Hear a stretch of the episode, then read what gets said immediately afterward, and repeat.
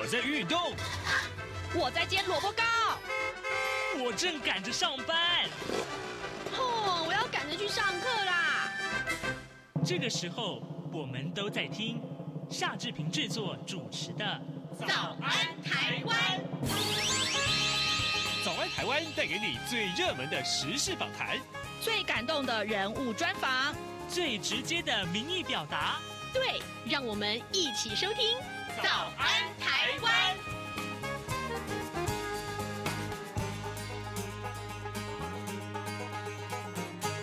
早安，台湾！我是夏志平。今天是二零二三年的十一月六号，星期一。在今天早安现场这个单元里面，志平跟您探讨过去啊这两个多礼拜以前以来，我们看到台湾政坛最热门的话题，其实就是蓝白合。待会志平要为您连线访问国立彰化师范大学公共事务与公民教育学系的刘兆龙副教授。我们请刘老师在节目中为大家来分析。哎，好像这个蓝白合哦，现在看起来。起来好像有一点点曲折，对不对？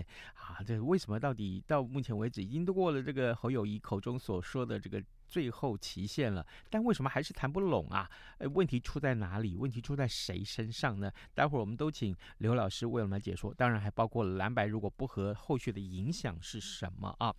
那么在跟刘老师连线之前呢，志平有呃两件事情跟大家报告，一个是我们待会要说新闻，另外一个就是啊，最近央广有一个很重要的活动啊，就是 Podcast 的这个受众调查活动。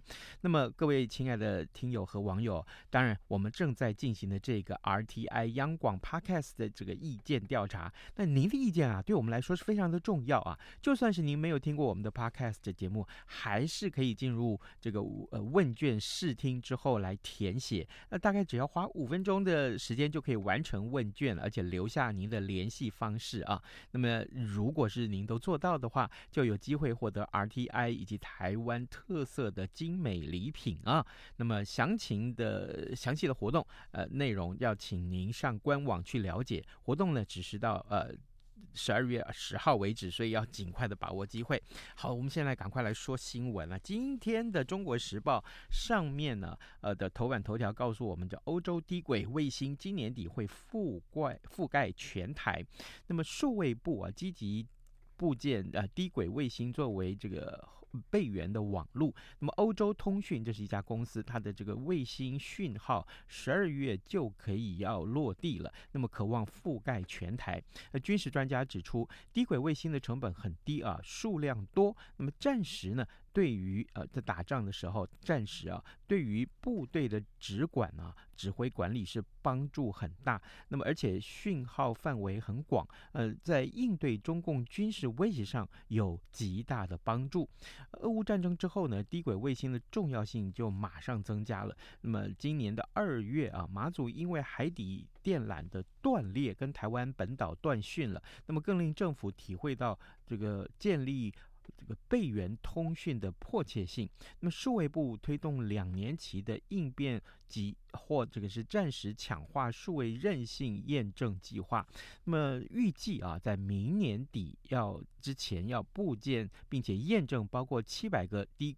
到呃低轨道的这个卫星终端设备站点，还有呢要布建七十个基地台卫星后传链路的站点，另外还有国外的三个低轨卫星终端设备站点，优先要在离岛以及偏乡等地布建，呃，确保啊在这个紧急状况之下仍然能够维持政府指挥调度的体系。这是今天中国时报为您关注的话题。另外，自由时报则是关注徐春英啊。啊，这个事件，呃，民众党的不分区立法委员名单有意纳入中国籍的配偶徐春英，那一名呃，这个嫁到台湾来多年，而且需要长期洗肾的中配啊，中国的这个配偶是赵小姐，她向这个呃自由时报去爆料说，呃，她的爸爸啊，为了拆散婚姻啊，骗取。这个呃这个募款，透过管道就找上了徐春英来协助。呃呃，但徐春英要他怎么做呢？要他先告发自己先生家暴，而且派人把他送回中国。这也导致他被绑在新疆医院三个月，天天被这个监控。但但是徐春英本人则是澄清说，这个爆料跟事实上有很大的出入啊，所以呢，这是一个呃大家还看不清楚的一个纠纷。那另外，《自由时报》头版告诉大家，有一点八万名公立大学的教师明年要加薪啊。那么助理教授加六千三百二十块钱，副教授可以增。加薪七千两百二十块钱，而且教授是加九千三百五十块钱，所以我们看到这个至少公立大学的这个教师明年收入是会增加的。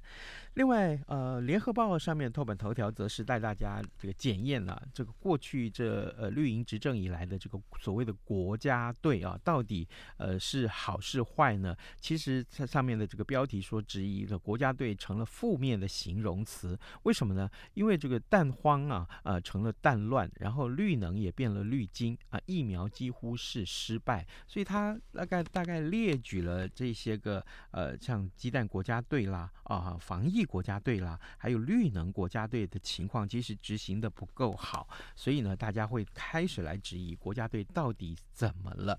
这是今天联合报上面的头版头条讯息。好的，现在时间是早晨的七点零六分十八秒，我们先进一段广告，广告过后马上就跟刘老师连线喽。啊，老爸早啊！哎，起床啦！今天吃什么啊？哦。今天啊，我们来吃吐司加火腿蛋啊。嗯，好香哦。哎，爸，你在听什么啊？哦，我啊在听中央广播电台的节目《早安台湾》啊。我平常最喜欢听夏志平主持的访谈了。哦，这个节目都在讲什么啊？新闻跟热门时事话题啊。哎，还有啊，报新闻而已哦，好无聊哦。哎哎，耐心听我说完嘛。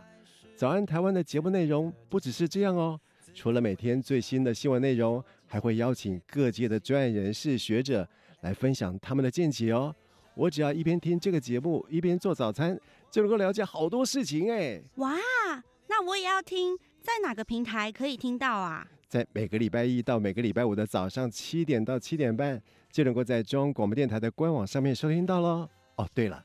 在 Sound On、Spotify 这一些 Podcast 的平台上面也能够听得到哦。哇哦，老爸你很潮哎！对呀、啊、，Podcast 上面就能听到，也太方便了吧？哎，什么味道啊？哦，老爸，我的早餐烧焦了啦！早安，正吃着什么样的早餐？吐司加火腿蛋，咬一口，然后收听中央广播电台。早安现场。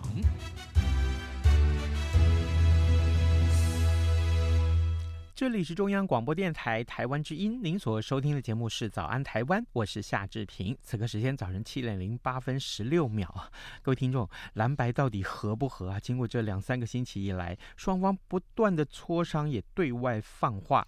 那上个礼拜五呢，也就是呃国民党总统参选人侯友谊他所谓的最后期限截止日啊，但是呢，到了截止日，过了截止日，还是没有谈出一个结果来。而这一整个周末呢，志平一直为大家来。关注这个话题，不断的上网去搜寻最新的进度，但事情啊，这个似乎是陷入了泥淖当中。此刻呢，我们要为您连线访问国立彰化师范大学公共事务与公民教育学系的刘兆龙副教授，我们请刘老师为大家分析蓝白河为什么迟迟谈不拢啊？老师早安。早安，主持人早，各位听众朋友，大家早。谢谢老师一早与我们的连线，来为大家来解说蓝白河啊，这个我不知道该怎么去形容它。首先，我们来请教老师啊，蓝白河过程的这个呃曲折跟多舛啊，可以观察的面向其实非常的复杂。呃，您认为一直没有一个确切的结果，它的原因到底是什么？呃，蓝白各自坚持什么呢？呃。呃，主持人好，各位听众朋友，大家好，我是国立彰化师范大学公共事务与公民教育学系老师刘兆龙。主持人您好，哈，那这个题目呢，其实简单来讲话，就是说一开始应该是在两个因素上面纠结。第一个是两个政党跟两个候选人之间对于这个选举的计算的重点可能不尽然相同，这是第一个。嗯，第二个来讲话是说，因为在每一在每个阶段时期，民调的高低起伏不同，也会影响到他们的策略选择。那首先以计算不同来讲话，那民众党是小党，国民党是大党，如何在大党跟小党之间能够兼顾胜选，还有党内的平衡，那那个创造本党的最大利益，那这个就是他们两个各自计算点。举例来讲好了，像虽然两个都想当总统，但是机会谁高谁低，好，那这就是一种计算。那第二个，双方合作方式也是一种计算。好，第三，刚刚我讲谈到第二点，不同的民调的时期。啊，不同的民调的高低也会影响到他们策略选择。例如说，当侯友谊民调比较低的时候，他的选择策略跟高的时候显然也会不同。哦，是哦，高低各有不同，但是都是希望让自己能够当政的，是如此吧？是的。啊、好，但这也就是因为啊，这个民调高低不同，所以各自策略不同，策略不同提出来的方法就不同。但是有一个非常实际的问题啊，一般人认知啊，蓝白如果不和啊，如果没有谈成的话，那么各自参选在民调上面啊，必定还是让这个民进党总统参选人赖清德当选。但就算是蓝白整合成一组的参选人，那。蓝白就算好啊，就算胜选吧，胜选吧，那也是实现政党轮替的这个呃这个几率到底有多大？那也其实就是一般大家想问的：一加一真的一定会大力量大于二吗？老师？呃，主持人。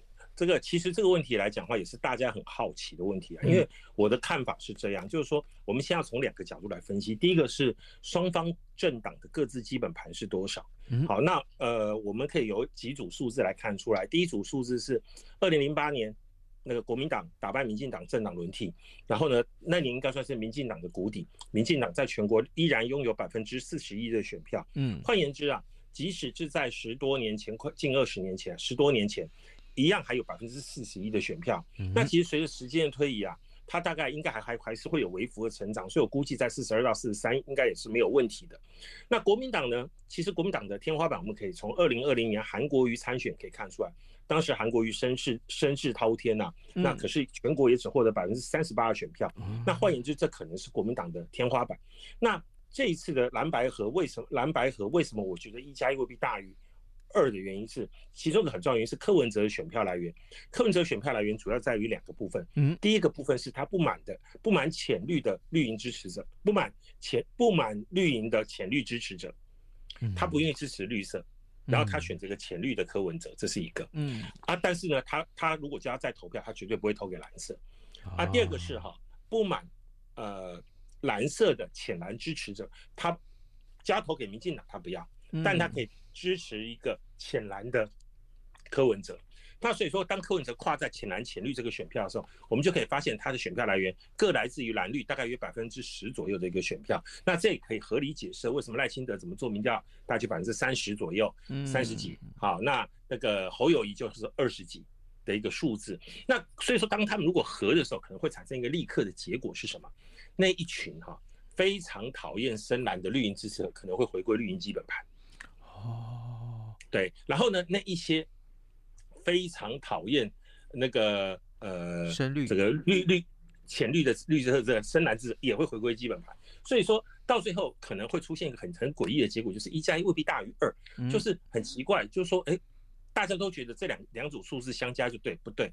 是它内部的结构其实会取决于说这个一加一到底是不是大于二，因为台湾的这个投票的。人民的投票行为、政党取向是非常明确的。嗯，好，经过老师的解说啊，我简单跟大家呃做一个简单的呃归纳啊，就是。其实可能啊，这个一加一啊大于二这件事情，在于今天这个目前这个选举的情势来讲，不一定会发生。那是因为啊，很可能这个浅蓝或浅绿，你各自本来就是这个呃没有这个很强烈的支持呃另外一方的这个情况，但是因为柯文哲的出现，他们愿意去支持柯文哲。假定今天柯文哲跟侯友谊两个人啊蓝白合的话，那么。这些个情况很可能是各自归队啊。那于是乎，一加一不见得一定会大于二。可是老师有一个技术性的问题，我想在今天的访谈里面来请教您，就是在蓝白谈判的过程里面。国民党啊，抛出了所谓的日本模式啊，还有德国模式啊，啊，甚至于我们在读新闻的时候读到说啊，什么叫全民调 啊？这些个很多听众其实看起来都像无礼物中啊，能不能请简单也为我们听众简单解说一下，什么是这些模式到底怎么回事？这是什么内容呢？其实，其实所所谓的日本模式哈，嗯，其实不是日本所创造，是日本。这种类类似内造政党，就是国会内政党产生党魁的方式啊。嗯，那在一般内阁制底下哈，国会的最大的党的组阁哈，跟党魁的产生哦，其实是在于里面的国会议员联合推选出来的一个结果。嗯，那第二个哈，那可是这里面有个问题，民众党为什么会反对？是他又不是国民党的派系，他如何在这过程当中去进行一个一个整合或者是一个投票？其实这些都会是问题啊。第二个是所谓德国模式，其实在日本的就也就在内阁制底下。如果国会最大党的席次都没有过半，这是其实最有可能发生的。那可能会组组成联合内阁。对，那联合内阁就有可能去协调阁员的分配比例啊，那这些等等。那这当然就是以国会的席次，也就是得到政党票百分比来去计算，这就是所谓的德国模式。那换言之，呃，也就是我们会觉得形成朝小野大的一个情况。嗯，好，那。但这种朝小野大的情况，其实我们要必须，我们先谈这两点来讲的话，就其实德国模式、日本模式涉及到的问题，都是一个权力分配的问题，而且是我们在选后马上会碰到问题，就是朝小野大。那一般来讲，台湾的政治发展来讲，朝小野大其实也就是在两千年总统大选，哎，结束之后，五月到十月，当时陈水扁选择唐飞那个因应朝小野大的一个经验，当时组织的是。联合政府，但是当时只有五个月不到，所以严格来讲是失败的。啊，那所以说这次影响让台湾人民对于少数政府或朝小野大，呃，其实产生了一个非常负面的影响。啊，这是第一个。第二个是说，呃，这种朝小野大情况，其实在内阁制国家算是蛮常见的。那只是台湾台湾人民不适应而已。那至于说全民调的一个意义来讲的话，是在于说，呃，因为我们的民调来讲的话，有有。这个就是说，所谓全民调，就是说他不去区分你是不是我的党员，我全部的人下来一起做，这是谓之全民调。那可是这全民调有两个问题，就是台湾的政党是有动员能力的，嗯，他是可以动员自己的这个这个支持者去支持他所他所想要不支持的候选人或不支持他的人，嗯哼。所以说，那这可能会产生一个结果，就是会有很多虚假的那个这个讯息会掺到这个民调里面来。那因此来讲。任何一个政党在是，在台湾的所谓党内初选过程当中，就产生一种类似排蓝民调，就是避免对手阵营的人，然后呢混到这个民调的一个数字里面来，来造成自己民调结果的错误。好，那所以说台湾来讲要实施全民调，并不像美国。好，那么容易，谢谢。是，好了解啊，各位听众，今天早上志平为您连线访问国立彰化师范大学公共事务与公民教育学系刘兆龙副教授。我们请刘老师在节目中为大家来分析啊，蓝白为什么不合？蓝白如果真的合，真的是可以一加一大于二吗？我想这是目前啊，可能蓝银或者白银的这个呃支持群众最。最关切的话题，因为啊，呃，从上个礼拜五到现在，也是过了这个所谓的这个这个最后截止日啊，那么蓝牌还是没有谈出一个结果来，这也诚如这个很多媒体人当初的这个预料啊。那有一部分的这个媒体来解读说，就算是蓝白合，那侯科两个人是可以在同一张选票，可能要呃要遭遇更多的细节，例如双方原本的理想啊啊，或者是立委席次的极大化啊，不分区这个立法委员的席次啊，甚至于这个区域立委在地方地方上要派谁出来出马竞选登记参选，这个部分难度是不是也很大？老师？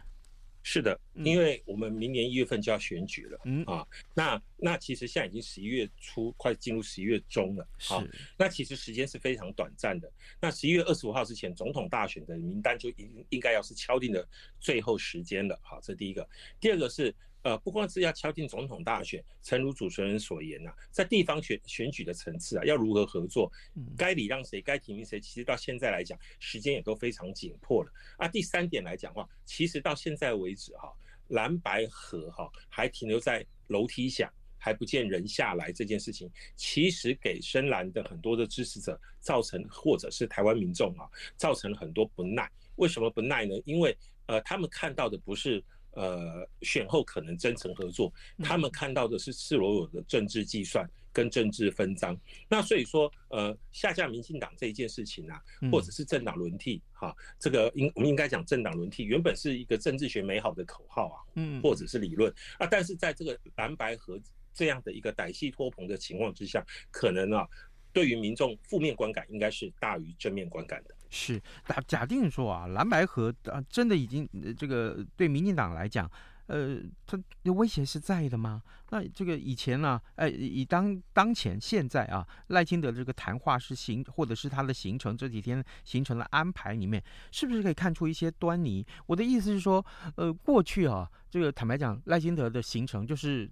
他只有顾着自己跑自己的行程，其实他民调数据是远远领先其他两位竞争对手，所以他这个就可以大可去谈他的这个政治理念就好。但是呢，后来有有一点点转变，我是看出来，大概说他会去谈这个蓝白河啊、呃，也许是不是呃好恰当或不恰当，或甚至于啊，这个开始去抨击其他的对手了。老师，您认为这样的迹象是什么？哦，原因很简单，因为哈。嗯当这个如果对你有优势的时候，其实，在选举策略来讲的话，他应该是选择冷处理。嗯，这个议题为什么？因为他只要成功凝聚现有的支持者就可以了。是。啊，当你选举的过程当中发现对你不利的时候，你必须要勇敢的执起你的矛与盾去攻击对手。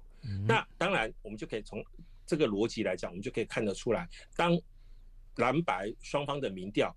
呃，远远落后于赖清德的时候，这场总统大选就是赖清德一个人的武林。嗯，那可是当他们民调开始逼近的时候，赖清德必须要这个针对这个问题加以回应。而且我也必须要提醒各位的听众的是说，嗯，其实哈，我们可以发现，在这一次的选举到目前为止，无论是蓝或者是绿，都还没有进行过这个像二零二零年那种。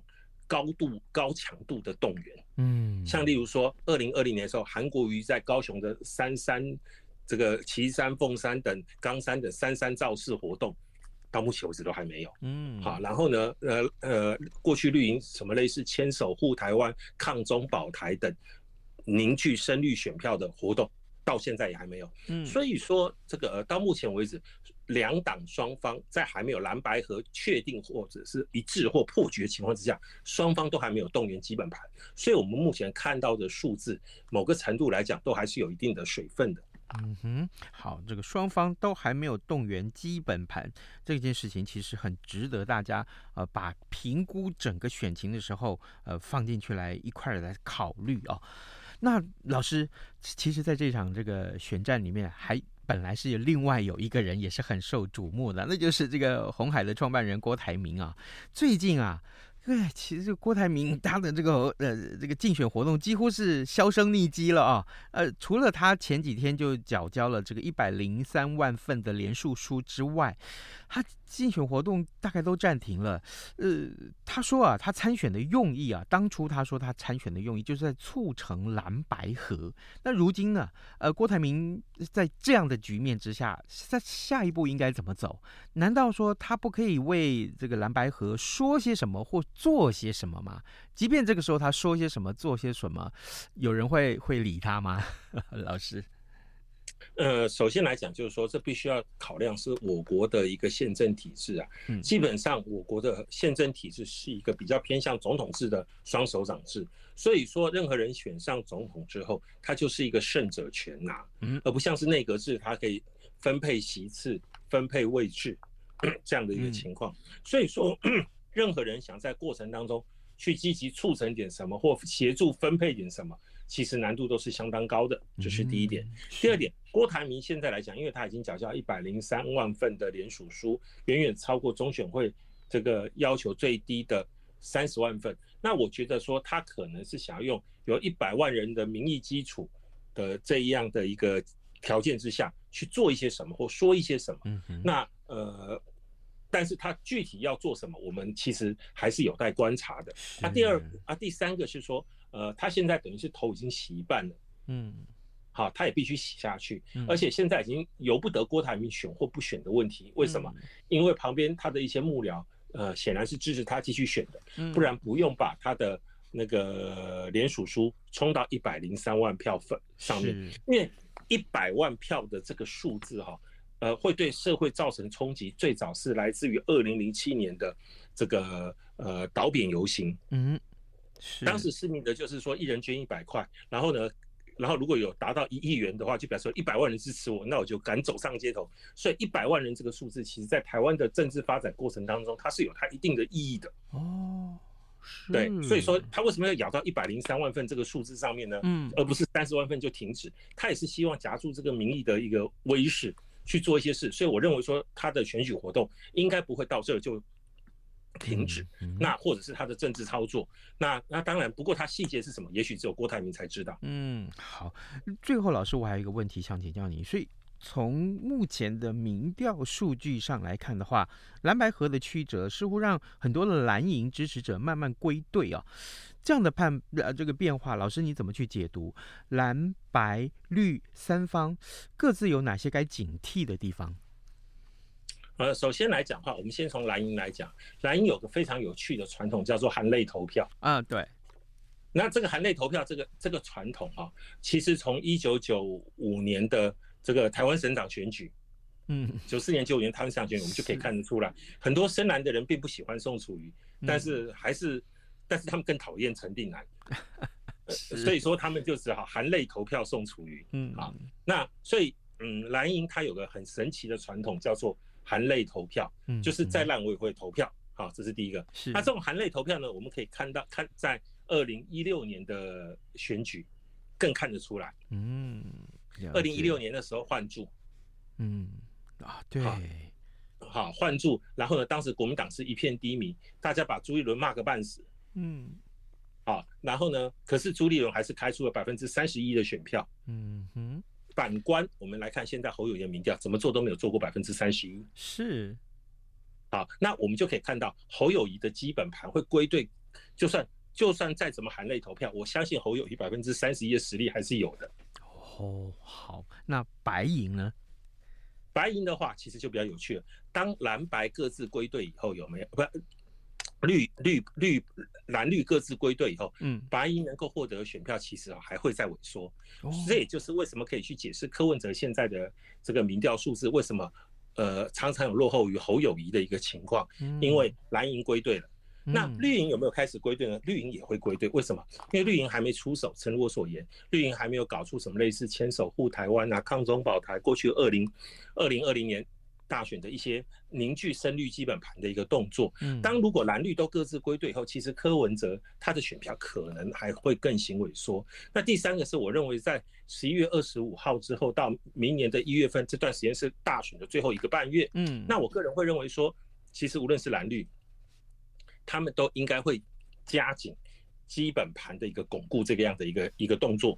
嗯，好，好，嗯，是，也就是说，呃，当然这个关键期在十一月二十五号，为什么呢？因为这个中选会规定啊，十一月二十号开始到十一月二十四号，最后的期限就是所谓的，不管是立法委员也好，是总统候选人也好，你要在这个这个时候去登记参选。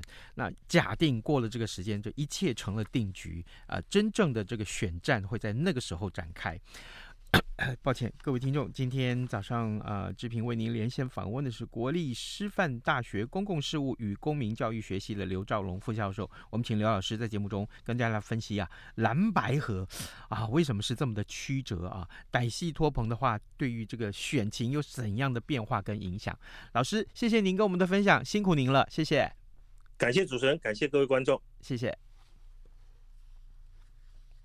早安，报马仔。好，在节目结束之前，志平还是要告诉大家这个好讯息啊！这个，这我们在进行这个 RTI 央广 Podcast 的意见调查，您的意见对我们来说是非常非常的重要啊！就算你没有听过我们的 Podcast 节目的话，还是可以进入问卷试听之后来。填写。只要您花五分钟的时间完成这个问卷，而且留下您的这个联系方式的话，就有机会得到 RTI 跟台湾特色的精美礼品啊。那么详情啊，呃，这个相关的活动内容，请您啊上官网来了解啊，其实很容易搜寻得到。活动呢，直到十二月十号为止，要请大家赶快把握机会啊，呃，早点填完，早点参加，好吗？好，今天节目时间也差不多到了，那么志平就祝大家有愉快的礼拜一，那咱们就明天再会喽，拜拜。能让你醒一醒，反正过了十二点，好都一样被丢弃。